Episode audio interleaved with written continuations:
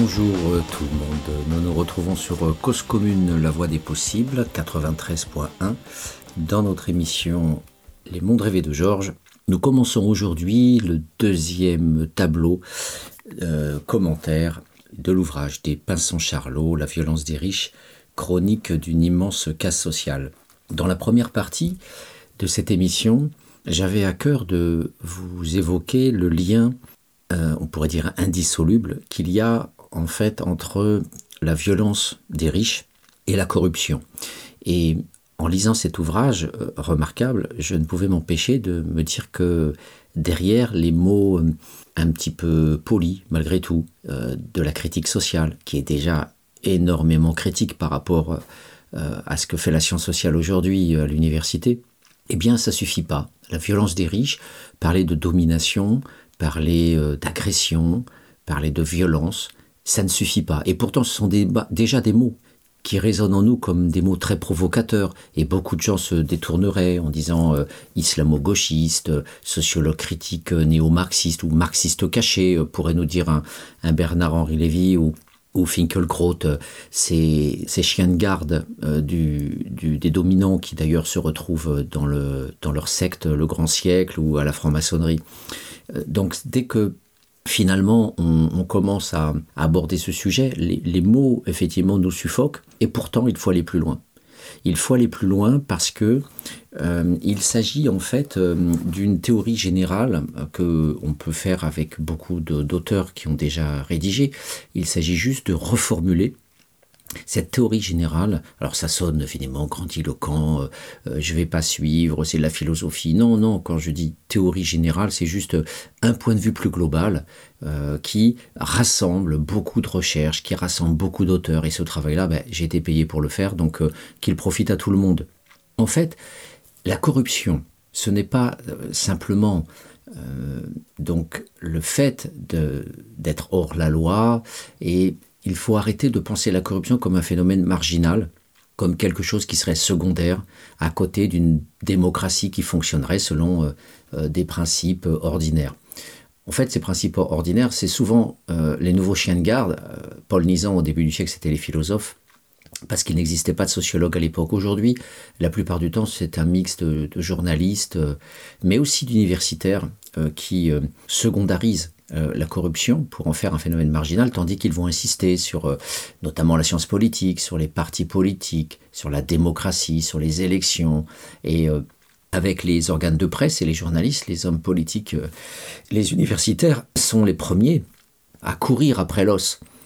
ils courent après les, statistiques électorales, ils en fabriquent, ils courent après l'analyse des partis politiques, c'est encore le cœur, le cœur des thèses, euh, c'est la démocratie avec euh, tous ses segments, la constitution, donc on, a beaucoup de travaux euh, de spécialistes sur toutes ces dimensions-là.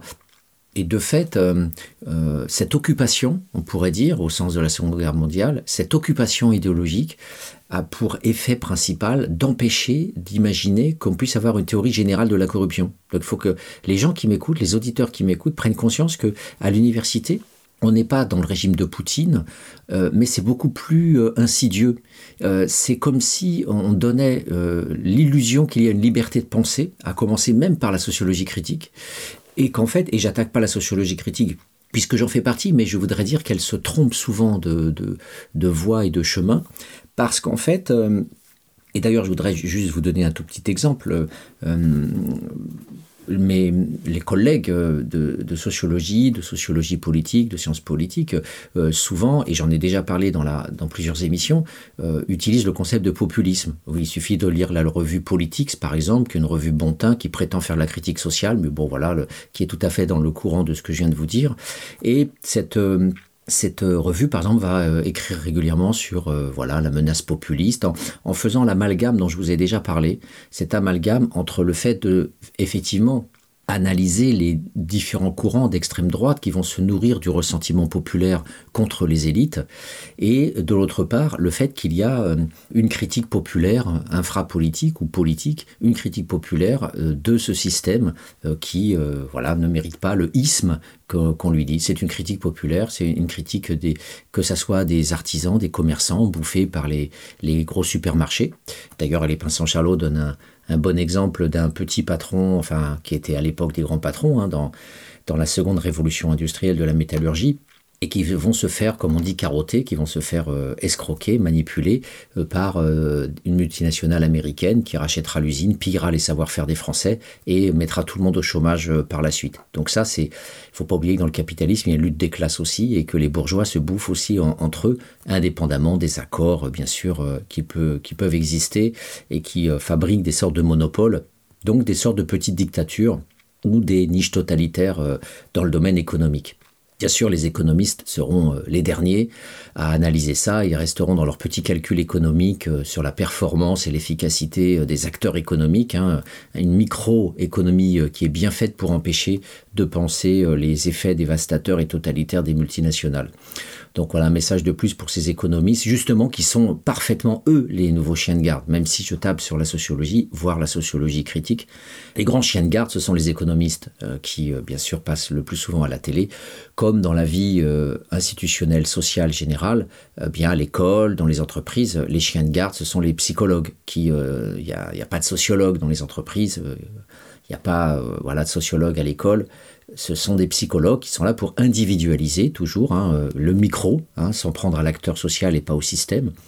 Donc le psychologue est le bienvenu pour dire Mouloud, c'est toi qui es euh, incivil, c'est toi qui es violent. Euh, Fabrice, tu as des passages à l'acte, des prises de risque, tu, parles mal au professeur, tu as besoin d'un suivi éducatif ou d'un suivi psychologique. Alors ça tombe bien, le psychologue vient faire son marché et dit que le, môme a besoin de psy. Ça tombe bien, il en fait partie. Donc du coup, voilà, c'est ce marché des psychologues qui a déjà été égratigné par Robert Castel à l'époque dans ce magnifique ouvrage qui s'appelle Le psychanalysme, encore un isme, euh, et qui montre bien effectivement comment euh, le psychanalyste est avant tout un bourgeois qui se fait beaucoup d'argent et euh, qui fidélise sa clientèle sur 20 ans, la plupart du temps, donc des super rentes. Bravo les psychanalystes, vous êtes des magnifiques manipulateurs au nom de la liberté du sujet et au nom de la santé. Voilà, donc ça, voilà encore un exemple de d'illusions dont je vous parlais et de, de difficultés à, trier les choses, à, les, à détricoter.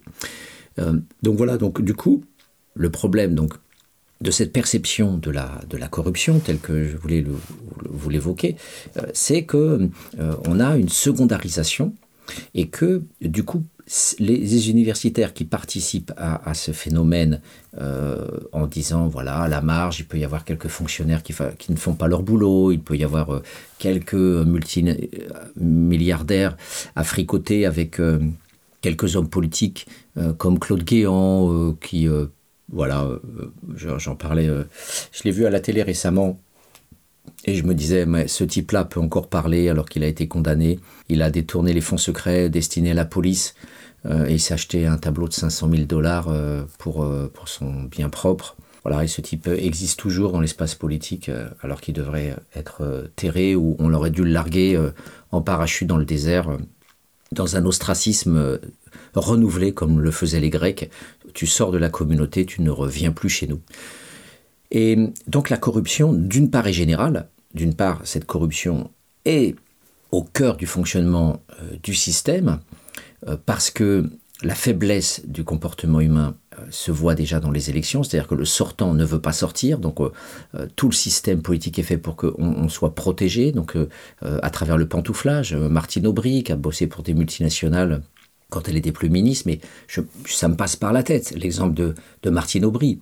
Mais vous pouvez aussi pantoufler de mille manières. Par exemple, vous êtes ministre et puis vous allez devenir commissaire euh, européen, comme Moscovici. Moscovici qui est euh, largement évoqué euh, dans, l'ouvrage des Pinces sans Charlot. Il faut absolument lire La violence des riches, juste pour voir comment ce type-là, Moscovici, a pu tisser son réseau néolibéral avec les patrons, avec les banques d'affaires et faire le go-between à l'intérieur du gouvernement et notamment du Parti socialiste. Donc effectivement, il y a hum, des profitations systématique au cœur du, pouvoir, soit à titre individuel, soit pour le parti, les détournements de Sarkozy pour la campagne électorale, le fait qu'il ait refinancé aussi sa présidentielle avec avec la Libye et Kadhafi, mais que tout ça, c'est aussi de l'argent avec des rétrocommissions, euh, de l'argent qui rentre dans des comptes personnels. Hein, on, vous vend, on vend des armes, on vend des avions de guerre ou autres euh, à un pays, mais euh, voilà, le, pays va surfacturer et la différence va être envoyée en rétrocommission. C'est voilà, c'est ces mécanismes-là doivent être systématiquement étudiés et je félicite bien sûr l'arrivée du mouvement anticorps dont je reparlerai, puisqu'il nous arme aussi dans cette sociologie. C'est un mouvement citoyen, c'est un mouvement euh, spontané, euh, ce ne sont pas des professionnels du droit, et pourtant ces gens se lancent pour euh, demander une purification du système politique. Bravo, c'est voilà, une magnifique démarche citoyenne. Ils sont capables d'aller en justice, ils sont capables de, voilà, de ne pas avoir peur, notamment quand ils attaquent les Corses et les détournements des fonds européens. Et c'est ça qui, qui reste l'enjeu crucial. La violence des riches, ça doit supposer de voir comment ces gens utilisent l'État et au nom de l'État pillent l'État. Au nom de l'État, fabriquent des marchés publics pour rincer les copains. Au nom de l'État, se donnent des postes magnifiques avec des hauts salaires en disant l'État, euh, c'est la grandeur de l'État. Et là, vous avez Sarkozy euh, qui avait, je sais pas, doublé ou quadruplé son salaire euh, de président de la République en, en, le, en le, montant à une somme qui équivalait à peu près à 20 000 euros par mois. Mais c'était déjà un gros problème euh, dans la classe politique à l'époque où les noblesses euh, proliféraient encore. Euh, au début du XXe siècle, par exemple, la classe politique de la Troisième République avait honte de, se présenter aux, grands dignitaires austro-hongrois ou, ou allemands. Et comme les royaumes étaient encore les plus fréquents dans les systèmes parlementaires européens, ou même les monarchies à peine parlementaires, puisque de toute façon c'était censitaire, seuls les riches avaient le droit de voter, eh bien euh, euh, ces gens-là euh, en redingote noire avaient honte de se retrouver, notamment quand c'était l'empereur russe qui, débarquait à Paris, je me souviens dans la presse, la presse disait mais quelle honte d'avoir cette troisième république avec ses habits de roturier face à la splendeur des monarques. Et, donc voilà, la presse, les chiens de garde de l'époque relayaient, relayaient finalement cette petitesse euh, voilà. Et contre cette petitesse, justement, les hommes politiques ont bien compris euh, qu'il fallait dire euh, la grandeur de la France suppose la grandeur de mon salaire. Donc la grandeur de la France est toujours mise en avant. Ça fait partie des illusions. D'un côté, vous avez Poutine qui va vous torturer, vous démembrer ou vous mettre une petite bombe nucléaire dans la poche, comme en Ukraine. Et puis de l'autre côté, vous avez ces gens qui sont capables d'organiser la corruption générale du système politique, mais avec des grands mots. Euh, l'idéologie hein, de Marx, de Gramsci, euh, cette magnifique euh, invention aussi du marxisme qui est l'idéologie, la, construction par le langage de discours qui vous manipulent et qui vous font croire que. Voilà. Et les hommes politiques sont devenus de plus en plus des professionnels de la politique, c'est des professionnels du mensonge, du professionnel de l'enfarinage. Et par exemple, ils vont dire les temps sont durs, c'est la rigueur, on souffre et tout, pendant qu'il y a des milliards de dividendes qui sont distribués aux actionnaires. Et notamment, il me semble que c'était en 2019 ou en 2020, euh, la France euh, était notamment pointée du doigt par les États-Unis parce qu'elle redistribuait le plus de fric euh, aux actionnaires par rapport aux investissements productifs qui pouvaient être faits. Donc même les États-Unis pointaient du doigt la France, vous imaginez, le pays libéral par excellence. Euh, l'inventeur avec l'Angleterre du capitalisme, eh bien, euh, c'est pour vous dire euh, cette contradiction, cette duplicité entre des mots qui résonnent comme les nuages de Paris, voilà, la grisâtre, le temps est mort, on va souffrir, c'est très triste en ce moment, il va falloir faire des sacrifices les caisses de l'État sont vides, voilà. Et puis de l'autre côté, euh, Covid ou pas Covid, des milliards qui sortent, euh, comme il y a des milliards qui sont redistribués. Donc euh, tout, tout, le système politique finalement doit faire l'objet de manière structurelle, c'est-à-dire pas que le système politique fermé tout seul, mais le système politique pensé avec le système économique, pensé avec le système culturel, les passants Charlot insistent beaucoup dans leur ouvrage sur cette connexion entre la bourgeoisie et le mécénat, entre la bourgeoisie et les musées, entre la bourgeoisie et les legs euh, de, magnifiques demeures somptueuses à l'État, mais avec toujours, la plus souvent aussi, une gestion sous contrôle de ces grandes demeures qui font le brillant et le faste de, nos élites. Et, donc il faut toujours avoir cette pensée structurale, c'est-à-dire relationnelle, globale, où on ne pense pas les hommes politiques euh, en tant que tels, mais dans leur connexion permanente avec l'Europe, avec euh, l'ONU, avec les grandes organisations internationales, avec le patronat, avec euh, les grands projets culturels. Et c'est dans ce cadre-là que l'on peut effectivement comprendre les mouvements de capitaux, euh, les comptes au Luxembourg. Euh, euh, évidemment, on ne peut que penser à Cahuzac, hein, avec son compte, ses comptes cachés HSBC qui sont partis après en Chine. Voilà, cette, cette, ce bandit hein, qui aurait mérité lui aussi un parachute pour être balancé dans le désert. voilà, méthode grecque. L'ostracisme, tu dégages. voilà, tu as trahi la République, tu as trahi l'honnêteté. Euh, c'est un traître absolu. On lui a remis les, rênes de la démocratie, on lui, demande de la probité, et on a un type comme ça qui ose euh, détourner euh, de l'argent alors qu'il est ministre des Finances, ministre de l'économie. Donc on, a le, carnaval des dominants. Voilà, le carnaval des dominants, avec cette manière duplice de nous dire que même dans l'Assemblée nationale, euh, je n'ai pas de compte caché, etc. Enfin voilà, on a, on a toutes ces phrases-là, comme, comme le ministre de la Santé qui est repris par euh, Barthès dans son journal Le Quotidien, euh, l'usage des masques en population générale n'est pas utile. Voilà, ce type-là a osé dire ça, ce, ce médecin a osé dire ça à un moment donné, quelles que soient les données de santé publique, un masque ça valait mieux que rien, mais il n'y en avait pas, eh bien, ils ont osé nous faire avaler des couleuvres. Voilà, que le masque n'était pas utile. Ils ont osé. Voilà, on pourrait appeler ça, ils ont osé. On pourrait appeler ça le carnaval des dominants. Euh, parfois, les mots euh, sont, limités. Et, c'est donc ça qu'il faut bien voir à travers cet exemple, cette philosophie euh, qui nous inspire en lisant La violence des riches, qui est un ouvrage très documenté avec beaucoup d'histoires qui sont racontées à l'intérieur.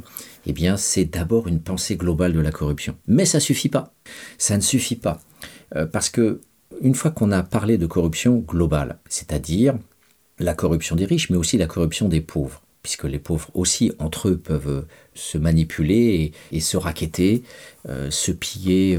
Voilà, donc la corruption a, de multiples visages, et bien sûr, les mafias, les, bandits sont, un de ces visages de la théorie générale de la, de la corruption. Mais la corruption, c'est aussi un second sens, c'est celui d'abîmer, de fragiliser, d'atteindre. Corrompre, c'est finalement euh, euh, quelque part une prédation, une malveillance agressive qui peut fonctionner de, plein de façons, euh, avec des, altérations diverses qui, qui, tuent, qui décomposent la personne, qui, qui fragmentent, qui dissout. Et les Pinsons Charlot en parlent aussi à travers notamment la, la corruption des corps, c'est-à-dire comment aussi, la, production industrielle euh, a produit la malbouffe et la malbouffe l'obésité. On en parle depuis les années 70. Et cette corruption des corps, voilà, c'est une perspective intéressante aussi proposée par les, par les Pinsons Charlot. Alors c'est de tout cela dont on va parler euh, grâce à cet ouvrage La violence des riches. Et ça, c'est le tableau général qui est important en fait, à ne jamais perdre de vue que la, la corruption, finalement, ce n'est pas qu'une pratique ce n'est pas comme ça, à un moment donné, euh, on a décidé de, faire un peu plus d'argent. A, c'est une disposition mentale, c'est une façon de vivre, c'est une façon d'être, et ça exerce aussi des effets durables sur les gens, sur les victimes. Euh, et les victimes, bien sûr, eh bien, en ce moment, par rapport à ce néolibéralisme de la corruption généralisée, et c'est bien effectivement les souffrances sociales des plus dominés, des plus pauvres, que les chiens de garde appellent populisme. Voilà. Et ce qui est intéressant, c'est que je vais vous citer la quatrième de couverture des Passants Charlot, parce que lors de la première émission, je vous avais parlé de populisme et de bourgeoisisme, et je n'avais pas lu la quatrième de couverture, et donc c'est un petit bonheur de me rendre compte qu'à un moment donné, euh, sans euh, aucune concertation, on arrive aux mêmes conclusions euh, avec deux, deux, cheminements scientifiques séparés, sans que, le, sans que je n'ai jamais rencontré les Pinsons Charlot, ni même avoir lu cette quatrième de couverture, et j'aimerais vous la, vous la lire puisqu'elle est publique et elle ne renvoie pas au fond du, du texte. La violence des riches, chronique d'une immense casse sociale. Sur fond de crise, la casse sociale bat son plein. Vie jetable et existence sacrifiée. Mais les licenciements boursiers ne sont que les manifestations les plus visibles d'un phénomène dont il faut prendre toute la mesure. Nous vivons une phase d'intensification multiforme de la violence sociale. Mêlant enquête, portrait vécu et données chiffrées, Michel Pinson et Monique Pinson-Charlot dressent le constat d'une grande agression sociale, d'un véritable pilonnage des classes populaires, un monde social fracassé au bord de l'implosion. Loin d'être l'œuvre d'un adversaire sans visage, cette violence de classe qui se marque dans les têtes et dans les corps a ses agents, ses stratégies et ses lieux. Les dirigeants politiques y ont une part écrasante de responsabilité. Les renoncements récents doivent ainsi être replacés dans la longue histoire des petites et grandes trahisons d'un socialisme de gouvernement qui a depuis longtemps choisi son camp. À ceux qui taxent indistinctement de populisme, entre, parenthèses, entre guillemets, toute opposition à ces politiques qui creusent la misère sociale et font grossir les grandes fortunes. Les auteurs renvoient le compliment, il est grand temps de faire la critique du bourgeoisisme. Voilà, et avant d'aller un peu plus loin, je vous propose une courte pause musicale avec un groupe que j'affectionne particulièrement. Alors ça fait aussi partie de mes réflexions. Euh, c'est, je vais vous faire écouter en fait un, groupe de pop rock extrêmement original euh, et qui euh, s'appelle Springtime Carnivore. Et parfois, quand vous regardez YouTube, vous voyez que sur telle ou telle vidéo, il y a 500 vues. À côté de ça, vous avez parfois des petits merdeux qui font un tube avec deux, sonorités lamentables et qui euh, sont propulsés à 175 ou 300 millions de, vues. Voilà, donc ça, ça, ça fait partie d'un, petit, d'une petite aparté qui me tient à cœur.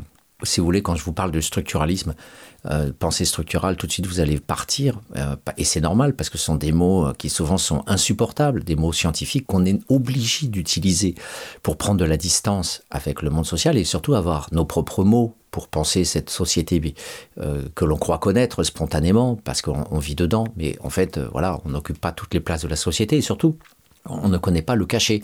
Un peu comme le dark web, eh bien, vous avez du cachet, euh, les comptes cachés, euh, les stratégies, euh, les, plans des entreprises, les stratégies des familles, tout ça, c'est caché. On ne va pas le dire au premier venu, ou même les stratégies amoureuses. Voilà. Eh bien, dans cette logique-là, ce groupe-là, qui est extrêmement sophistiqué, mais dans le bon sens du terme. On, voit une grande recherche mélodie, de la mélodie, des, différents instruments de musique eh bien, je suis complètement dépité de voir qu'ils n'arrivent pas à décoller et que euh, peut-être que euh, le fait qu'il n'y ait plus de musique depuis 2014 et qu'il y a eu juste un petit single qui soit réapparu là en 2020, peut-être que c'est le signe d'une sorte de forme aussi d'abandon ou de désespérance du groupe. Je ne connais pas l'historique de, ce groupe-là, mais en tous les cas, voilà, c'est ce que cela m'inspire. Et, dans cette pensée structurale, euh, où effectivement il faut faut faire l'effort de se dire qu'on a une pensée relationnelle, euh, eh bien, euh, je disais à un ami euh, récemment que quand je regardais C8 hier soir, j'ai été au-delà de la sidération. et quand je vous parlais de la corruption des âmes, la corruption des corps, eh bien, on a un exemple parfait avec ce qu'il y avait hier sur C8, sur ce niveau raclure de la pensée aliénée, hélas, des classes populaires, avec la présence de Loana, et avec ce sous-titre, imaginez-vous écrire comme un journaliste là qui écrit sur son écran pour que ça soit mis en sous-titre sous l'image. Euh, Loana euh, euh, a-t-elle de nouveaux projets sous forme interrogative? On est sur une pensée du niveau maternel. Est-ce que tu as des nouveaux projets? Voilà, comme on pourrait le dire à quelqu'un qui sort d'une longue maladie mentale, c'est son cas. Et vous voyez là tous les, une sorte de pitié collective de, de, de tous ces pseudo-journalistes là de C8 euh, qui bavaient devant, devant elle en lui posant des questions, en essayant de comprendre sa, sa, son rebondissement euh, professionnel. Et c'était vraiment mais de l'ordre des inconnus. Quoi. On avait l'impression de voir un sketch, tellement c'était pitoyable, tellement c'était hallucinant de, de voir euh, voilà, ce, cette femme voilà, qui a ouvert les reality shows et qui est devenue un légume et qui euh, voilà était entouré de tous ces gens qui en vivent aussi de ces de cette euh, touche pas à mon poste. Bien, euh, on a effectivement cette idée en tant qu'intellectuel qu'on ne peut pas penser le fait que les gens se désintéressent du génocide culturel en Palestine. On ne peut pas penser ça si on ne pense pas en même temps l'OANA. On ne peut pas euh, s'intéresser à la Palestine quand la télévision, les chiens de garde occupent la pensée. Comme je vous disais, l'idéologie, c'est une occupation. c'est une occupation linguistique, c'est une occupation temporelle, c'est une, occupation euh, globale d'un espace symbolique. Et le maître du Loana en pâture, comme après euh, Public, Voici, euh, tout ce que vous imaginez comme nouveaux détectives, etc. Eh bien, toute cette presse écrite, toute cette presse audiovisuelle, quand elle occupe et qu'elle travaille le cerveau des classes populaires qui ont du mal à s'y retrouver, effectivement, qui ne liront que pratiquement pas la violence des riches, euh, parce que tout est fait, un, pour que culturellement ils soient éjectés de l'école, deux, qu'on leur offre en pâture euh, du Loana et des émissions débiles comme Touche pas à mon poste, mais que trois euh, ont euh, des gueules systématiquement sur euh, Pinson Charlot et la critique sociale dès qu'elle commence à lever le nez, à bomber le torse pour dire on existe et on peut se proposer aussi comme voie alternative de discours et de pensée pour que les plus dominés puissent se saisir aussi de, de ça en armes pour se dire non ça suffit quoi. J'en ai marre d'être d'être voilà précaire d'avoir des, des, boulots pourris ou de finir en cancer et de toutes les manières voilà, euh, qu'il puisse un minimum être dans une démocratie ordinaire. Voilà, loin de moi l'idée de faire la révolution avec les armes et d'être taxé de tout ce qu'on peut dire euh, aujourd'hui euh, de, ces fanatiques, effectivement, de la, de la prise de pouvoir par les armes, hein, léninistes ou. je me souviens plus du nom de, du, révolutionnaire français qui prônait le passage à la révolution par les armes. Ça me reviendra, peu importe. Mais en tous les cas, ce qui est important, voilà, c'est que euh, cette musique, Sprinter Carnivore, je vais enfin vous laisser l'écouter, euh, est, est une invitation aussi structurale à penser les comparaisons entre euh, les musiques et les performances musicales et qui passe et qui ne passe pas, avec quel langage. Alors, Sprinter Carnivore, ce ne sont pas des, des chansons révolutionnaires, c'est tout simplement des chansons d'amour, mais qui sont très belles et qui, voilà, hélas, ne sont pas n'a pas en tout cas la, réputation euh, que, ce groupe devrait avoir. Donc je vous propose d'écouter euh, un premier morceau de, ce groupe. Voilà, tous me plaisent, euh, mais il y en a particulièrement un voilà, qui, qui résonne par rapport à ce dont je vous parle. voilà, Raised by Wolves, élevé par des loups.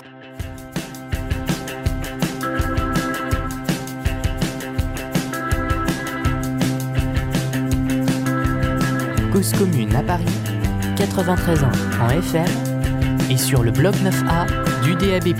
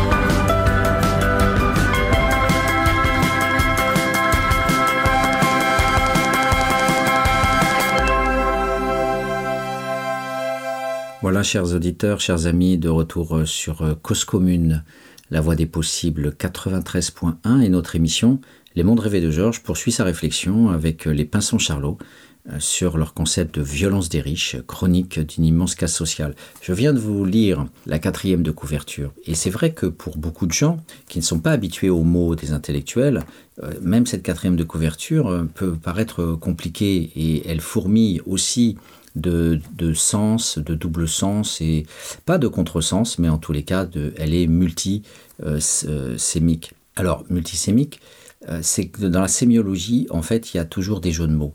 Et euh, par exemple, quand euh, on commence la quatrième de couverture, sur fond de crise, la crise n'a pas de fond, elle n'a pas de forme, c'est un, une idée abstraite. Donc, sur fond de crise, déjà, c'est compliqué. En fait, même le terme de crise a été inventé par les dominants pour nous faire croire que euh, voilà on est dans le négatif, une crise.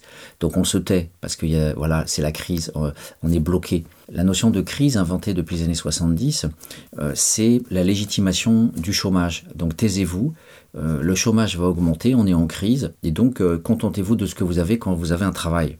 Hein, il ne faut pas se battre plus, arrêter. Hein, on a déjà du mal à trouver du travail. Donc les, hommes politiques corrompus ont euh, massivement utilisé ce langage, euh, hommes euh, de droite et hommes de gauche. Et vous aviez des gens, même comme Raymond Barre, qui est l'ultralibéralisme de Giscard d'Estaing, et qui nous disait Mais je fais tout pour lutter contre le chômage. et, chaque campagne électorale, c'était Il faut lutter contre le chômage. Le chômage est la plaie d'aujourd'hui. Il faut que les jeunes trouvent du travail. Chômage, chômage, chômage. On n'en peut plus d'entendre ça. Et à, la fin, c'est comme si finalement euh, tout, a été gagné par les dominants. On ne peut même plus entendre le mot chômage, il est euh, raboté jusqu'au silence, comme dit Bourdieu. C'est-à-dire qu'en fait, euh, il y a un moment donné où on a tellement été saturé par ces mots vides de sens que du coup, on ne voit plus toutes les souffrances qu'il y a derrière et on ne voit plus les combats qui peuvent être menés pour en sortir. Donc vous voyez, rien que sur l'expression sur fond de crise, euh, ça renvoie en fait au fait que la crise elle-même n'existe pas.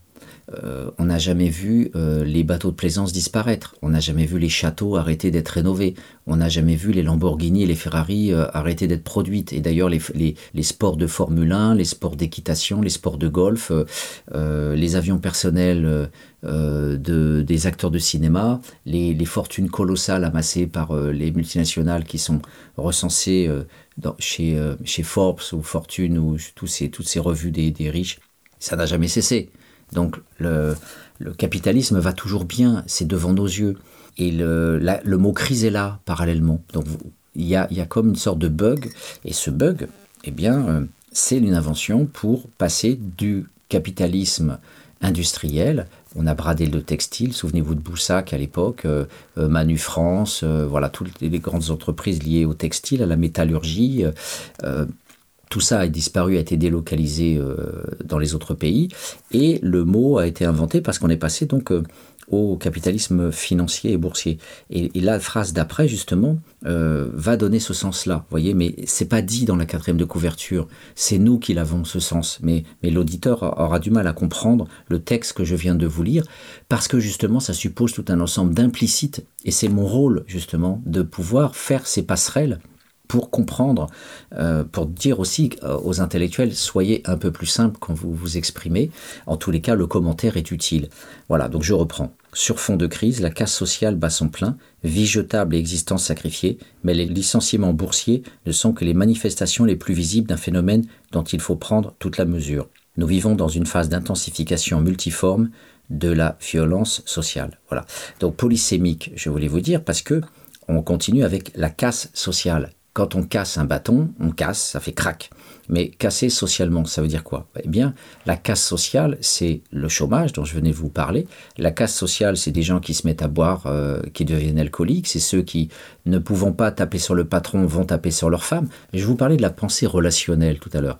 Personne va excuser une racaille qui joue avec ses feux d'artifice comme les images qu'on a pu voir euh, sur les chaînes de télévision, euh, dans des parcs, euh, des, mamans, d'ailleurs même leurs mamans voilées, s'en prenaient plein la figure, elles couraient dans tous les sens avec leurs petits-enfants, parce que ces, ces, ces mômes-là sont devenus des monstres et se balancent entre, dans une guerre de gangs, de territoire pour le contrôle de la drogue, il se balance des, feux d'artifice. Et il en est effectivement de même à tout point de vue euh, quand, on, quand on regarde euh, les bandits. Euh, voilà. Et, donc la, la, casse sociale, ce sont ces gens qui vont subir les effets de cette crise, les chômeurs de longue durée, qui vont devenir en partie SDF. Là aussi, c'est un combat que j'ai mené pendant 30 ans pour faire comprendre que le SDF n'existe pas, que c'est du culturalisme. Notamment, beaucoup de chercheurs sont tombés dans le panneau. Euh, je me bats avec beaucoup, contre beaucoup de chercheurs euh, sur ce culturalisme-là. Non, le SDF est un prolétaire. Le SDF est devenu un sous-prolétaire. Mais le SDF n'est pas SDF. Euh, il y a 40 ans, l'époque de l'abbé Pierre, on les appelait pas les SDF, on les appelait peut-être les, les, les, peut-être qu'ils utilisaient l'expression de sans-abri, mais en tous les cas, même si l'expression est apparue à la fin du 19e siècle, il n'empêche que le type qui travaille, ça s'appelle un ouvrier ou un prolétaire, et le type qui travaille plus, on va l'appeler un sans domicile fixe. Alors que euh, le, gars, euh, son essence, c'est d'appartenir aux classes populaires et d'avoir été euh, jeté. Donc c'est l'expression qui est utilisée dans la phrase vie jetable, parce que la propriété du capitalisme, c'est que, comme le dit bien Marx dans le Capital, le salarié, l'invention du salarié, je vous reporte au magnifique travail de Robert Castel sur la l'invention du salariat, eh bien, euh, les son ouvrage s'appelle Les métamorphoses de la question sociale. Eh bien, le salariat, c'est la première forme, euh, la première position sociale, on peut dire, la plus basse. Et dans l'Antiquité, prolès, c'était le premier, le première forme de travail libre. Après, euh, il y avait l'esclave et après, il y avait le prolès. Donc, le, prolétaire, chez Marx, c'est le, mec qui est tout en bas de l'échelle sociale, mais qui est libre Libre de quoi? Libre de vendre sa force de travail. Donc c'est pour ça qu'il l'appelait prolétaire. Mais aujourd'hui, euh, tout le monde dit ouvrier, un ouvrier, voilà, ou de manière un petit peu plus compliquée, on va dire la classe populaire. Eh bien, le type qui va battre sa femme, euh, le type qui, euh, le jeune de cité, etc. On va pas renvoyer au colonialisme. Comme le type qui va battre sa femme, on va pas voir qu'il est camionneur, euh, qu'il a des contraintes horaires absolument hallucinantes, que sa fatigue professionnelle, l'absence de, de, possibilité de reprendre ses ressources, de, de repartir sur les routes, ou, ou, le type qui est en fonderie et qui gère des métaux à plus de 1000 degrés, ou le gars qui est dans la restauration et qui travaille entre midi et 3 et puis qui doit reprendre entre 19h et 23h, les conditions de vie aujourd'hui sont plus pensées comme elles l'étaient auparavant et cette absence de pensée fait qu'on est dans le culturalisme du dernier échelon. C'est-à-dire que le type, on le verra pas dans ses conditions de travail, dans ses conditions de vie, on verra juste le mec qui pète un câble, qui au bout de la chaîne va s'en prendre à une victime émissaire, une victime euh, donc euh, choisie par lui pour pouvoir se défouler, euh, qui sera sa femme ou qui sera ses gosses. Et de la même façon, le môme qui vient d'un père qui a été brisé par le colonialisme, par les bidonvilles, par la migration forcée depuis la guerre d'Algérie et par le, fait d'avoir été mis dans des Sonacotra et après dans des cités de transit et après dans du HLM stigmatisé, eh bien, ces monstres sociaux, deviennent des monstres en pratique pour une part, parce qu'une large partie a fait un effort extraordinaire pour travailler à l'école, fait un effort extraordinaire pour trouver du travail et fait un effort extraordinaire pour rester honnête. Mais une petite partie craque et passe à ce que j'appelle le prélèvement direct à usage privé, c'est-à-dire ce que le langage dominant nomme délinquance. Mais sociologiquement, c'est des gens qui sont pauvres et qui disent moi j'en ai marre, je, subis ça, je subis ça, bah, je prends, je prends. Voilà. Et le prélèvement, bah, n'oublions pas que c'est les dominants qui le font d'abord, les prélèvements obligatoires euh, qui viennent effectivement de l'emprise des dominants euh, depuis que les premiers seigneurs à, cheval euh, nous ont tapé dessus sur nous paysans pour nous dire tu vas payer des impôts. Eh les prélèvements obligatoires, comme le, le disent très bien les historiens comme Charles Tilly, de réputation internationale, c'est d'abord une forme de corruption, c'est une forme de raquette ouverte, donc une corruption ouverte euh, qui consiste à dire voilà, tu, si tu veux avoir la vie sauve, bah, tu vas travailler pour moi comme serf, esclave, euh, paysan attaché à la glèbe, à la terre, et tu me donneras la moitié de ta récolte et en plus euh, de l'argent et en plus une disponibilité pour faire la guerre à mon service, parce que ça faut pas l'oublier, une partie était aussi obligée de faire la guerre au service du Seigneur. Et n'oublions pas non plus que sa femme, avant d'être mariée avec lui, était obligée de passer dans le lit du Seigneur. Ne l'oubliez pas, ça aussi, une grande partie du pouvoir seigneurial, c'était aussi de dépuceler euh, la femme, euh, la future femme euh, du paysan. Et de voilà, donc c'est ça la réalité du pouvoir. Et donc de, de ce fait-là, n'oublions jamais que parmi tout ce que nous montrent les chiens de garde, et, les journalistes notamment, eh bien, le culturalisme, c'est l'arme dominante par excellence. C'est-à-dire, on va pas dire le précariat, la maltraitance professionnelle, les conditions de travail pourries, une nouvelle forme de contrat précaire, dont l'expression que dépasse Charlot, les vies jetables.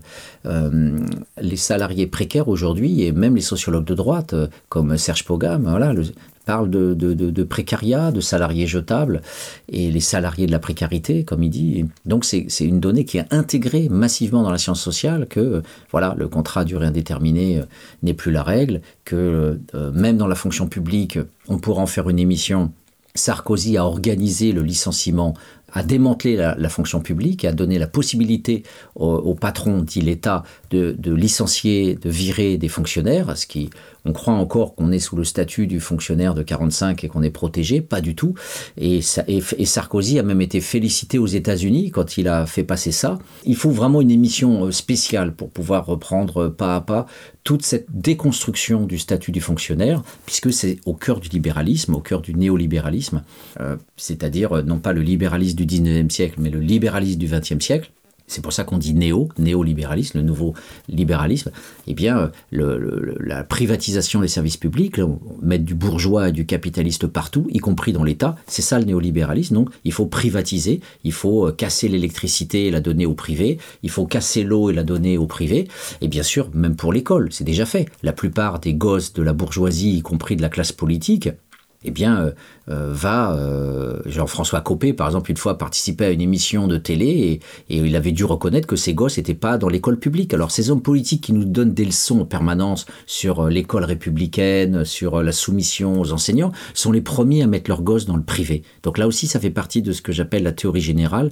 de la corruption. Voilà, c'est que on va finalement laisser pourrir le secteur public on va bien sûr toujours voter des lois pour donner du fric au secteur privé, euh, l'école dite libre, comme elle s'appelle, euh, et ce secteur privé, euh, voilà, va permettre aux enfants de la bourgeoisie de ne pas côtoyer les enfants des classes populaires, alors que les mêmes hommes politiques vont nous dire qu'ensuite il faut faire de la mixité sociale et qu'il faut mélanger les pauvres avec les classes moyennes dans les nouveaux logements sociaux. Vous voyez que sur cette petite phrase, cette toute petite phrase, il y a plein d'implicites et qu'il est important bien sûr de lire leur bouquin. Dans une quatrième de couverture, hein, une page de couverture, on ne peut pas tout dire. Mais c'est pour vous dire quand même que malgré tout, d'un point de vue pédagogique, toutes ces phrases-là sont lourdes de sens et veulent dire beaucoup de choses.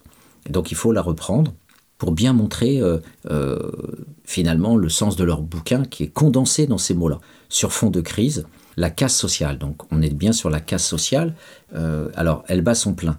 Vie jetable, on vient d'en parler, contrat précaire, absence de, contrat à durée indéterminée, existence sacrifiée. Et là, euh, existence sacrifiée, c'est non seulement les chômeurs, ce sont les SDF, ce sont les personnes qui vont se suicider, 10 000 chaque année, mais sans doute beaucoup plus euh, si on prend des pays extrêmes de libéralisme comme l'Angleterre ou, les États-Unis.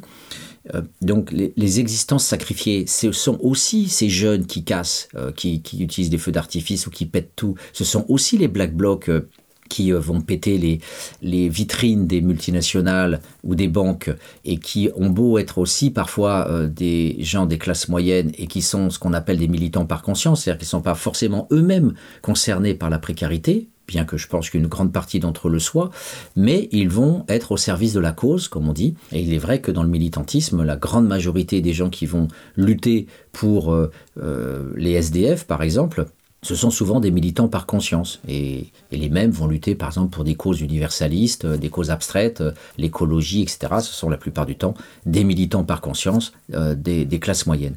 Donc, les existences sacrifiées, c'est le camionneur dont je vous parlais, par exemple, qui va taper sur sa femme. Et on a, on a comme ça une multitude de dérivations de ces effets catastrophiques du capitalisme néolibéral, c'est-à-dire d'un capitalisme qui n'est pas contrôlé par des règles, par du droit. Euh, c'est pour ça que je vous parle d'une théorie générale de la corruption. La corruption, euh, quand euh, les vies délétères, les vies d'altération, les vies brisées, les vies fragmentées, cassées, euh, ce sont ces usures, ces fragilités, ces crises, ces ruptures qui euh, produisent euh, tout ça, qui produisent l'alcoolisme, qui produisent la violence conjugale, qui vont produire ces formes d'émeutes qui existent depuis le Moyen Âge. Donc à chaque fois, la presse nous dit ah la société devient de plus en plus violente. Encore les chiens de garde, toujours les chiens de garde. Non, on est dans l'ensemble dans une société ultra pacifiée. Si on regarde les courbes statistiques depuis à peu près 100 ans, tous les statisticiens et notamment ceux du maintien de l'ordre. Et, j'en avais parlé justement avec euh, Olivier Filiol et Fabien Jobard lors d'un groupe de réflexion sur le maintien de l'ordre, pour leur dire non, non, la société est de plus en plus pacifiée, il y a de moins en moins de manifestations violentes. Euh, quand vous prenez euh, les manifestations des ouvriers des chantiers de Saint-Nazaire en 1955, eh bien les gars, ils allaient se battre à main nue, ils rentraient sur les CRS, mais ils y allaient euh, parce que les conditions de vie étaient telles que le capital guerrier était inscrit dans le corps de chaque prolétaire. Donc les gars prenaient des coups de façon dans le travail et ils allaient en donner au CRS dans la rue. Il n'y avait pas de souci, il y avait une continuité logique. Aujourd'hui, la pacification des corps, elle se joue massivement. Il y a euh, une, disparition du corps guerrier de l'ouvrier massivement par le passage de l'école, par le transfert de, des bagarres de rue euh, aux pratiques sportives. C'est très bien étudié par Norbert Elias, comment le sport aussi permet de, de dériver et de, de prendre en charge le, capital guerrier des, des, dominés. Donc tout ça fait que dans l'ensemble, on a un phénomène des ciseaux dont je parle souvent, entre euh, la violence euh, qui augmente d'une toute petite fraction du sous-prolétariat, euh, ce qu'on appelle la racaille, et de l'autre côté, une, baisse tendancielle des capacités guerrières des classes populaires qui font qu'on a des manifestations ultra-pacifiques avec la CGT, avec les différents mouvements associatifs, les femmes, tout ce qu'on peut voir en manifestation. Donc ce qui reste finalement est montré et ultra-montré par la télé, et comme on est dans un schéma d'ultra-pacification, et eh bien ce qui reste de violence devient euh, multiplicateur. Euh, ça, devient euh, finalement ce que j'appelle l'effet Tocqueville, c'est que le reliquat, le reliquat est encore plus insupportable parce qu'on n'est plus baigné dans la violence. Donc du coup, on donne l'impression, l'illusion que c'est ultra violent, alors qu'en fait la violence résiduelle est résiduelle, mais ça paraît, se donne à voir comme étant une ultra-violence. Voilà. Donc c'est ces mécanismes-là, avec l'histoire, qui est très importante. Il faut toujours se rebaigner dans l'histoire pour faire des comparaisons et dire qu'est-ce qu'il y avait avant, qu'est-ce qu'il y a aujourd'hui.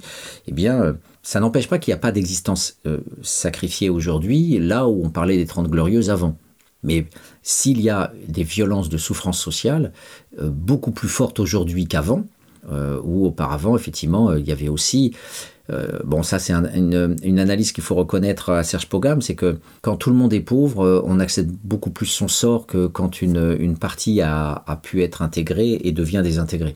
Donc euh, quand on a touché un petit peu la société de consommation et que la classe ouvrière occidentale a, commencé à, espérer des conditions de vie confortables, eh bien le déclassement, le dépérissement, la chute sociale, eh bien c'est insupportable par rapport euh, à l'image qu'on avait d'un destin social euh, relativement confortable, qu'on pouvait se projeter sur les enfants pour l'école, et, d'un seul coup, on se rend compte que bah, les enfants n'auront pas mieux que nous, euh, qu'ils reviennent à la maison. Et là, on a, comme en Italie, par exemple, 50% de, des jeunes jusqu'à 25 ans euh, restent chez leurs parents. C'est aussi le cas de l'Espagne, c'est aussi le cas de la Grèce, et ça va l'être sans doute euh, probablement du cas de la France.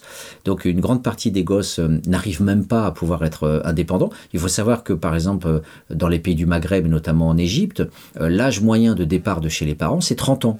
Alors qu'il euh, il y a euh, à peu près à bah, la même période, il y a à peu près une trentaine d'années, entre 30 et 40 ans, eh bien le départ euh, moyen chez les parents dans les pays arabes, c'était 20 ans. Le gars, il trouvait du travail, il se mariait, il trouvait du travail. Et il pouvait...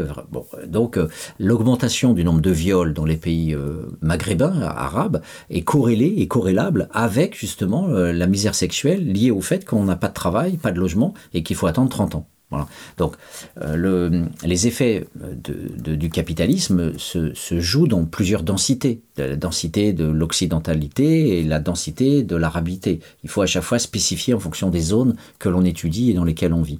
Mais il y a bien encore une fois, cette même notion d'existence sacrifiée. On ne peut pas, on ne peut pas vivre normalement on ne peut pas euh, voilà, fonder une famille, on ne peut pas avoir des enfants, on ne peut pas avoir un logement, on ne peut pas avoir un travail stable. Et toute cette société de précarité est organisée par le capitalisme aujourd'hui. Voilà, et pour euh, effectivement euh, continuer à supporter euh, tout, ce, tout ce propos qui peut sembler désarmant et misérabiliste et catastrophiste, je vous propose une seconde pause musicale, toujours avec Springtime Carnivore, et cette chanteuse extraordinaire qui s'appelle Greta, avec son titre Under the Spell.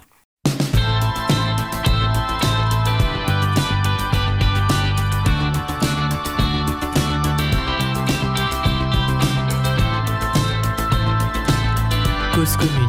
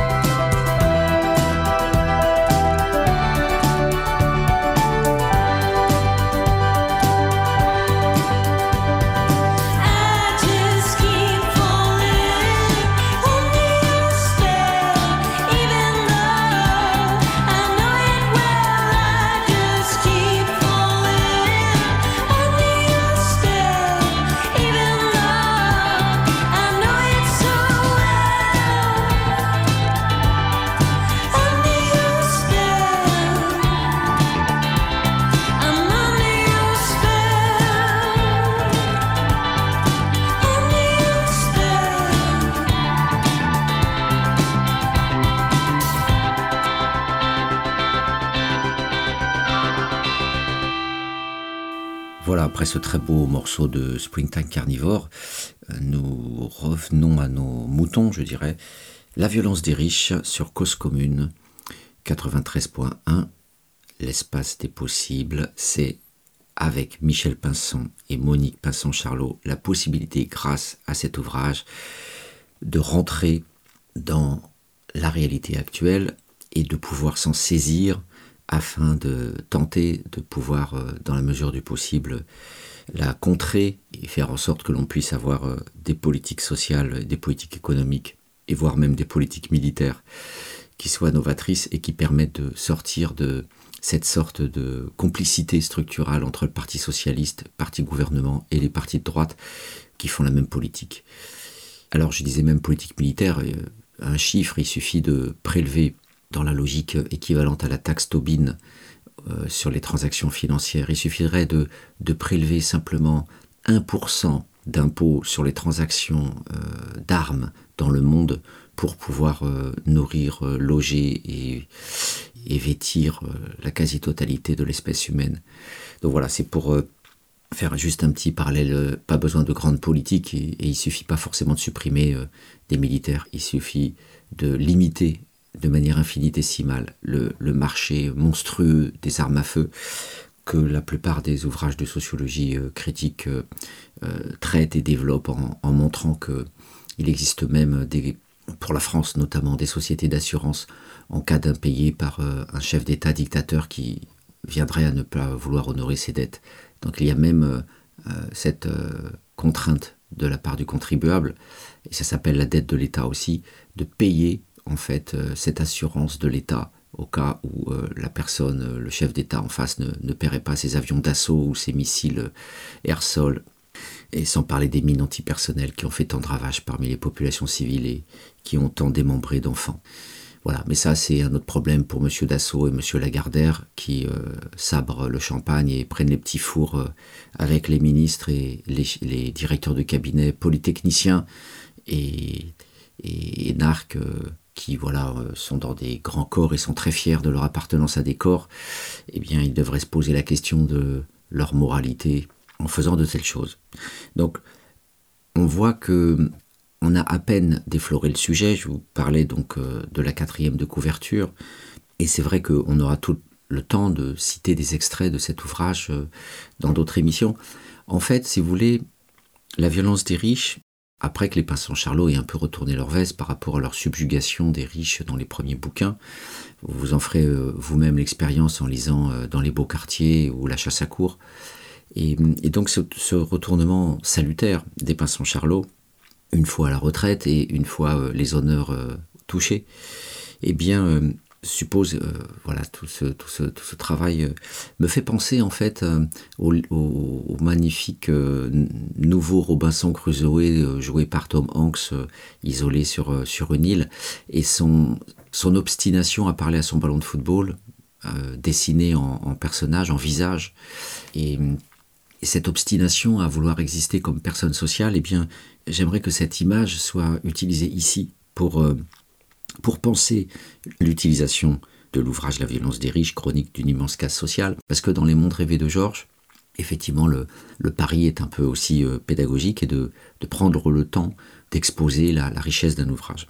Et celui-ci, effectivement, euh, est un condensé de tout ce qui s'est fait dans les années 80 et 90, en France particulièrement, donc c'est effectivement très franco-français, mais ça montre très bien la mise en place du néolibéralisme par le Parti socialiste. J'ai presque honte et presque du dégoût à dire Parti socialiste.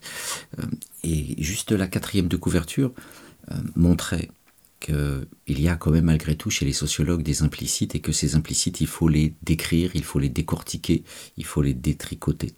Donc je vais continuer. J'en étais aux existences sacrifiées et je me permets de relire une fois de plus cette phrase. Sur fond de crise, la casse sociale bat son plein, vie jetable et existence sacrifiée. Mais les licenciements boursiers ne sont que les manifestations les plus visibles d'un phénomène dont il faut prendre toute la mesure. Nous vivons une phase d'intensification multiforme de la violence sociale. Alors sur cette euh, deuxième partie du petit paragraphe, il y a deux, deux concepts en fait qui sont compliqués, les licenciements boursiers et l'intensification multiforme de la violence sociale. Pourquoi parler de licenciement boursier Pour deux raisons en fait, en tout cas qui me viennent à l'esprit. La première raison, c'est que le capitalisme a ce côté pervers d'honorer les patrons les plus durs, les patrons les plus impitoyables, et dans les années 90, euh, il arrivait que le licenciement augmente finalement la part de l'action. Le licenciement était un gage de bonne santé de l'entreprise et non pas du tout l'indicateur d'une phase de crise et du fait que l'entreprise allait mal. Donc il fallait dégraisser. À l'époque, on avait un pseudo-socialiste, ce directeur de recherche avec ses gros sourcils de mammouth, qui nous parlait justement de dégraisser le mammouth. Et hum, voilà, le néolibéralisme peut être contenu dans cette formule, dégraisser le mammouth, comme si euh, euh, l'État euh, pouvait d'entrée de jeu être un paquet de graisse superflu. Licenciement boursier, ça veut dire aussi que on est à l'heure actuelle dans une phase de capitalisme où les capitalistes sont des feignants et où la part de l'entrepreneuriat, c'est très bien raconté au, début du livre, donc la part de l'entrepreneuriat se réduit par rapport à la spéculation. Donc au lieu d'investir dans une entreprise, d'acheter des machines-outils, euh, d'investir sur des salaires, tout ça, entre guillemets, pour un patron coûte cher, eh bien, euh, le capitaliste préfère placer son fric en bourse en achetant et en spéculant. Voilà, donc on achète euh, de l'immobilier, on va acheter des actions diverses et variées pour des rentabilités à court terme. Et la spéculation internationale, le placement à court terme, donc dans les fameux fonds de pension, eh bien, a entraîné aussi des crises, dont celle effectivement de 2008. Et aussi, il y a eu ces fameuses euh, spéculations euh, sur les spéculations, notamment Madoff, qui euh, prenait de l'argent au premier venu pour ensuite faire croire aux autres qu'ils avaient des intérêts, alors qu'il remboursait les pseudo-intérêts des premiers arrivants avec le capital volé au deuxième arrivant, et ainsi de suite. Et bien sûr, cela a introduit une spirale infernale avec euh, au bout du compte, euh, quand à un moment donné certains ont voulu récupérer leur argent, et eh bien une impossibilité de rembourser et puis bien sûr une, une faillite de centaines de l'entreprise et, puis des, centaines de personnes qui ont perdu leur, capital. Donc le, licenciement boursier, c'est largement documenté. La City de Londres a été euh, bien sûr le symbole de ce basculement de l'industrie charbonnière, de l'industrie minière, métallurgique anglaise, à la spéculation internationale. Et bien sûr, ceux qui en font les frais le plus souvent, ce sont les pays pauvres, parce que la spéculation va se faire aussi sur les produits d'importation, le sucre, le cacao, le café. Et nos gentils capitalistes euh, eh bien, peuvent détruire comme ça des milliers de vies de petits exploitants euh, pressurés par euh, des grands consortiums multinationaux qui leur achètent leur café ou leur cacao au prix le plus bas possible. Puis, voilà, indépendamment de cela, eh les cours mondiaux peuvent aussi entraîner la faillite des petits intermédiaires et des paysans pour euh, effectivement le plus grand bonheur de ces spéculateurs. Donc, licenciement boursier, ça veut dire qu'on est rentré dans une phase de maladie du capitalisme qui est une, phase de, de, création de richesse uniquement par le jeu autour de l'argent. Et donc les investissements productifs créateurs d'emplois et créateurs de responsabilité sociale, comme ils essayent de le démontrer, même si après on peut toujours euh, critiquer même l'existence du capitalisme. Mais en tous les cas, cela euh, avait produit un, patronat vivant localement, euh, alors que ce capitalisme international boursier fait que des entreprises sont rachetées par ce capital flottant, notamment dans le livre, c'est le cas de fonds de pension américains qui rachètent les entreprises françaises, les dernières entreprises françaises de la seconde révolution industrielle, de, la métallurgie, et, ces fonds de pension, recherchant le profit à court terme, vont, vont prendre les savoir-faire, euh, prendre les meilleures machines-outils et voler les actifs, comme on dit, et puis après, euh, voilà, mettre en faillite euh, l'entreprise. Et bien sûr, le petit patron local des Ardennes est le premier à être sidéré par cette spoliation et ce pillage voilà, du capital international. Donc le licenciement boursier, c'est ça, mais c'est aussi sans doute plein d'autres choses. Je ne suis pas spécialiste de la sociologie économique, mais en tous les cas, euh, c'est ce que j'ai pu lire dans différents travaux et, que je souhaitais vous restituer. Maintenant, on en vient à quelque chose qui est un petit peu plus compliqué. Euh, quand on dit que les licenciements boursiers ne sont que les manifestations les plus visibles d'un phénomène dont il faut prendre toute la mesure, nous vivons une phase d'intensification multiforme de la violence sociale. Et là, c'est quelque chose qui est plus compliqué parce que on pourrait se poser la question finalement euh, c'est quoi les indicateurs de la violence sociale? Si je me fais l'avocat du diable, on peut dire que depuis 1945, euh, si on interroge euh, les gens qui ont vécu la période entre 1945 et on va dire 1955, avant que le plan Marshall exerce ses premiers effets, c'est-à-dire euh, une pompe afrique américaine pour euh, inonder l'Europe euh, afin de booster l'économie européenne et qu'elle reparte en économie de marché et notamment en société de consommation, comme c'était le cas déjà aux États-Unis dans les années 50. Eh bien, si on comparait cette période-là à la période actuelle, on verrait sans doute que les ouvriers à l'époque touchaient des salaires de misère, qu'ils logeaient dans des logements insalubres, et que dans l'ensemble, aujourd'hui, une partie des ouvriers, l'aristocratie ouvrière, euh, vit dans des logements, euh, peut se nourrir régulièrement et peut en partie emmener ses enfants euh, dans un projet scolaire, voire universitaire. Bien sûr, il existe toujours des inégalités sociales. Il n'y a quasiment pas d'ouvriers à faire Polytechnique ou, ou l'ENA, chasse garder des élites, endogamie de classe très très forte. mais néanmoins, euh, la misère qui pouvait encore exister à cette période et celle des années 30 a largement disparu. Il n'empêche qu'il y a aujourd'hui aussi une division très forte entre un prolétariat migrant qui est surexploité, qui vit toujours dans des conditions lamentables. Il existe toujours des Sonacotras euh, qui ont des noms différents aujourd'hui, puisque les Sonacotras euh, se sont renommés Adoma. Et une autre très grosse entreprise sociale au service de l'État pour loger les migrants s'appelle Coalia aujourd'hui, donc euh, renomination euh, de ces entreprises de stockage de la manœuvre étrangère.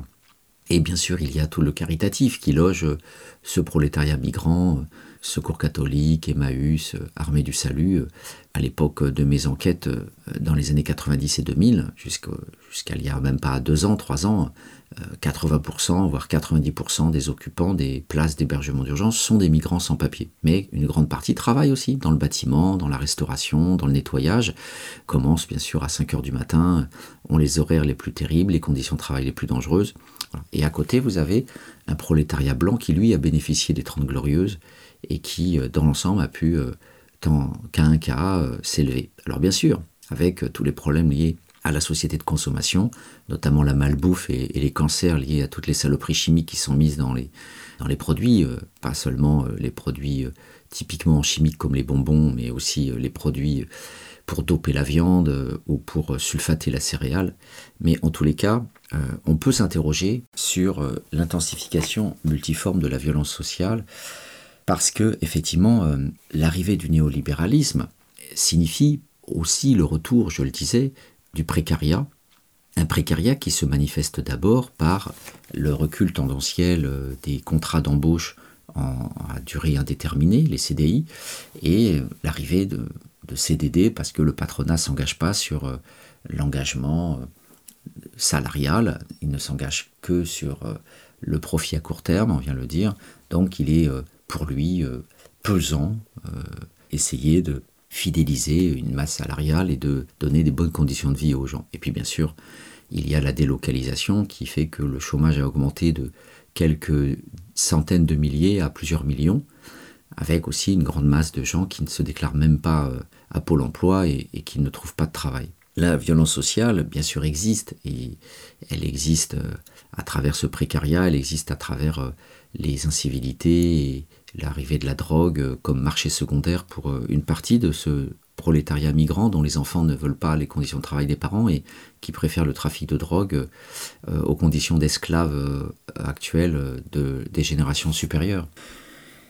Donc il est compliqué de se dire l'intensification de la violence sociale, mais pour qui hein? Et il faut effectivement étudier sous-catégorie par sous-catégorie. Ce qui peut aussi être important, c'est la comparaison historique.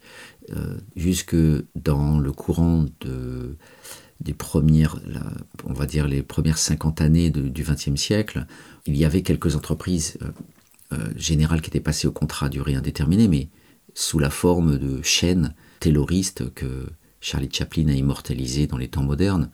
Et c'est vrai que ces chaînes de montage typiques de la construction des automobiles continuent d'exister et continuent de sévir, mais dans l'agroalimentaire aussi. Il y avait un reportage hier ou avant-hier euh, sur euh, les chaînes d'abattage des animaux sur la chaîne parlementaire. C'était un reportage extraordinaire. On voyait des ouvriers en burn-out euh, euh, devenir fous et expliquer correctement comment ils devenaient fous par euh, les impositions d'horaires, de cadence par les patrons qui faisaient qu'au bout du compte, ils n'avaient plus qu'une seule haine, c'était l'animal, qu'il fallait égorger le plus vite possible et tuer le plus vite possible. ils avaient la haine de cet animal, du sang qui giclait partout. Et, du coup, on, comprend comment, sur ce petit exemple, le capitalisme alimentaire produit euh, une violence de l'individu qui est prêt, euh, et il le disait d'ailleurs, il le disait lui-même, quand euh, il sortait de ses conditions de travail, il dit Je me suis transformé et j'ai pris conscience que je devenais quelqu'un d'autre, quelqu'un de violent, et il fallait pas me regarder de travers dans la rue, il fallait pas mal me parler dans la rue, je devenais fou et je me mettais à, pouvoir me, me, bagarrer avec n'importe qui. Souvenez-vous que je vous ai parlé des existences sacrifiées et notamment de l'exemple du chauffeur routier qui a des mauvaises conditions de travail et qui va pouvoir aussi s'en prendre à sa femme en rentrant chez lui. Donc euh, le culturalisme des femmes battues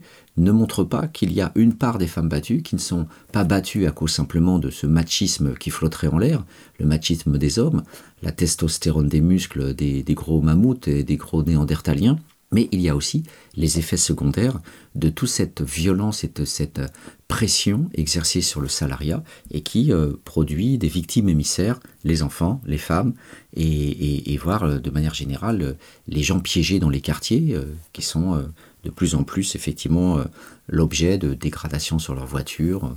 Mais les classes moyennes en prennent aussi avec le racket, avec les harcèlements sur les réseaux sociaux par les petits bourgeois au collège parce que jusqu'à 16 ans, l'école est obligatoire, et donc euh, les petites classes moyennes et les prolétaires, les fils de prolétaires se retrouvent au moins jusqu'au collège, parce qu'après au lycée, euh, ben, il y a l'écrémage qui se fait par euh, les 16 ans qui ne sont plus obligatoires.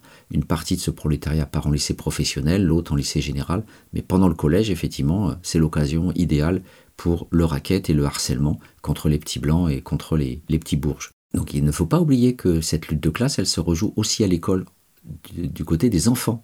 Euh, des classes sociales, et que, euh, bien sûr, on va toujours parler, encore une fois, de la violence d'un tel ou d'un tel, mais que on verra pas que l'école est le lieu d'une première lutte de classe au niveau de la compétence scolaire, avec euh, la manière dont les enseignants vont trier les, agents des classes sociales en donnant les bonnes notes aux, bons élèves qui ont les bonnes familles, qui font aussi les devoirs à la maison et comprennent les règles du jeu scolaire avec tout le capital associé à la famille, hein, les voyages linguistiques, euh, le papa ingénieur qui aide en mathématiques, etc. Et puis de l'autre côté, euh, il y a la cour de récréation, où là, il peut y avoir un retournement euh, des principes d'action avec la violence guerrière, le, capital guerrier, qui contrebalance totalement à ce moment-là le capital culturel. Et c'est à ce moment-là qu'effectivement, il y a des possibilités de faire du prélèvement direct, comme je disais, euh, prélèvement direct avec euh, le, racket ou la mise en prostitution aussi, euh, qui produit de l'argent aussi. donc les filles de plus en plus mineures, là aussi on en parle de plus en plus à la télé, des filles de plus en plus jeunes qui sont voilà de plus en plus nombreuses à, être prostituées par des petits proxénètes très jeunes. voilà, donc ce mécanisme-là de retournement est lié aussi à cette phase d'intensification multiforme de la violence sociale à n'en pas douter. Et là-dessus, je suis les passants Charlot. Mais n'oublions pas que les années 30, avec l'arrivée du terrorisme, et par ailleurs le fait que les gens étaient embauchés souvent à la journée ou à la semaine, quand ils n'étaient pas assujettis au travail à la chaîne, et il y avait ce qu'on appelle le marchandage. C'était des ouvriers, euh, on va dire des intermédiaires, des sortes de contremaîtres qui étaient payés par le patron pour aller récupérer le nombre d'ouvriers qu'il fallait pour un chantier donné, pour une, une construction donnée, pour un travail à faire. Et donc ce marchandage-là euh, bah, produit évidemment du précariat, puisque vous êtes euh, dans une sorte de pôle emploi euh, informel, hein, un, guichet, un guichet informel, on pourrait dire, pour reprendre l'expression à Bérangère Recalve, qui fait sa thèse avec moi sur les, le recueil social, et qui travaille sur ce concept-là de guichet à ciel ouvert.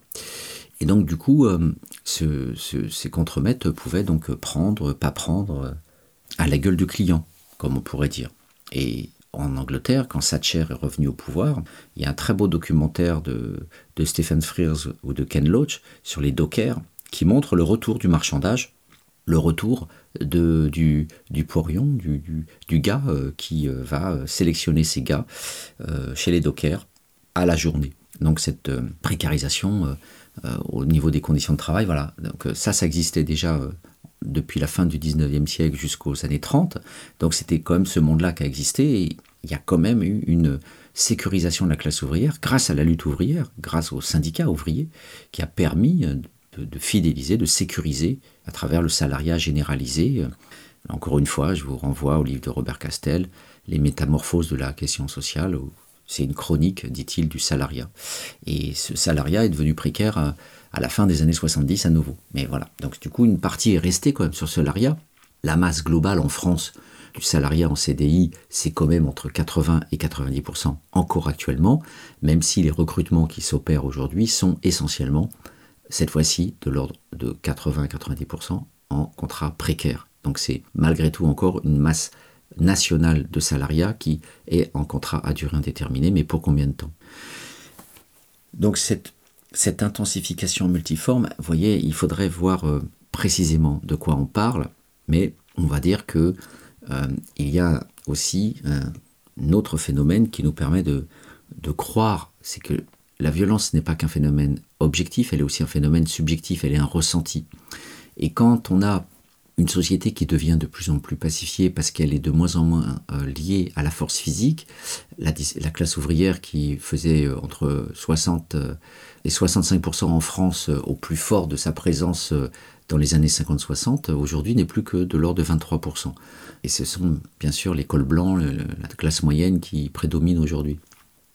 Et même dans la classe ouvrière, le passage par les écoles domine. Donc, ce qui fait que la force physique, la, violence physique euh, recule au niveau, au niveau de, cette grande distribution générale. Euh, puis il y a aussi l'emploi le, des machines hein, et la relégation tendancielle de la force physique euh, du muscle. Et cette présence à la fois des machines et ce recul de la classe ouvrière, cette généralisation du capital culturel, la pacification plus globale de la société par le sport et la disparition des guerres. La guerre d'Algérie, ce sont c'est la génération au-dessus de la mienne. Moi, je n'ai jamais connu la guerre. Je suis né en 64. Et donc, mon père a connu la guerre d'Algérie. Donc, le fait de, de, sortir aussi des guerres coloniales, des guerres tout court, eh bien, cette pacification aussi, euh, cette sécurisation globale des sociétés a pour effet de produire, et j'en parle souvent, un effet Tocqueville. C'est-à-dire, Tocqueville, dans l'Ancien Régime et la Révolution, nous dit que les injustices qui subsistaient de la période médiévale, notamment le servage qui avait quasiment disparu, eh bien, les dernières traces de ces obligations serviles, notamment, vous vous souvenez, l'obligation d'utiliser le four du seigneur, le, fait de donner une partie des récoltes, euh, le, fait de devoir participer aux guerres du seigneur, toutes les corvées qui pouvaient être associées à la présence du seigneur, eh bien, toutes ces obligations d'aller travailler sur les terres du, du grand patron terrien, tout ça a disparu tendanciellement au XVIIIe siècle, mais le résidu qui subsistait, nous dit Tocqueville, devenait insupportable. Et ce phénomène des ciseaux entre la disparition des violences seigneuriales tendancielles sur plusieurs siècles et euh, l'insupportabilité psychologique et subjective qui demeure sur quelques segments, c'est l'effet Tocqueville. Et aujourd'hui, on pourrait réutiliser euh, cette idée de Tocqueville on va dire pompeusement ce concept, en disant la même chose, c'est-à-dire que cette pacification globale, euh, du fait que voilà, on ne se prend pas des mines antipersonnelles en France, on n'a pas d'avion de Poutine à nous balancer des bombes sur les populations civiles, on n'a pas Saddam Hussein qui balance des, des gaz chimiques sur les Kurdes, euh, on n'a pas les Américains qui vont exterminer les Indiens guatémaltèques euh, ou faire une énième guerre dans la Caraïbe et notamment à, Saint-Domingue, hein, trois guerres, euh, trois, trois assauts guerriers avec l'armée navale, les Marines euh, à Saint-Domingue par les États-Unis depuis les années 70, euh, pour mettre à chaque fois un dictateur fantoche à la solde des États-Unis. Donc on n'a pas, on pas toutes ces guerres et tous ces morts et tous ces blessés, tous ces handicapés et tous ces traumatismes. Et donc du coup, les violences qui subsistent, notamment le, le, la résurgence du capital guerrier des sous-prolétaires, des jeunes des cités, produit chez des gens qui ne savent plus se battre et qui se battent plus, produit une sidération et une croyance que la violence ne fait qu'augmenter. Euh, voilà, donc c'est pour ça qu'il faut être prudent avec euh, la phase d'intensification multiforme de la violence sociale. On est grosso modo d'accord sur le fait que le néolibéralisme est de plus en plus violent, il est de plus en plus euh lié à un retour à une exploitation éhontée de la classe ouvrière, et aussi des cadres et des classes moyennes. Il ne faut pas oublier que les commerçants et les artisans sont massivement pressurés par l'URSSAF et sans pitié sont mis en faillite et en redressement judiciaire si l'URSSAF n'est pas payé. Mais c'est vrai que je parle essentiellement de, la classe ouvrière dans, ces analyses-là. Donc vous voyez qu'avec ce petit paragraphe, et je, n'en ai lu que même pas 30% de la quatrième de couverture, on, continuera les émissions suivantes euh, en prenant ce livre comme une Bible, c'est-à-dire comme un, ouvrage qu'on relit, euh, les petits passages que l'on cite, parce que euh, en le commentant, avec les différents tableaux qui sont proposés dans des chapitres très diversifiés, eh on, on pourra donner à voir ce néolibéralisme et la violence dont on parle, effectivement, cette immense casse sociale, euh, grâce à des portraits qu'ils font, grâce à des analyses très subtiles, très précises, bien sûr sans jamais oublier euh, cette politique euh, mise en place par les socialistes à partir de 1983, mais ça, ce sera l'objet d'une prochaine émission.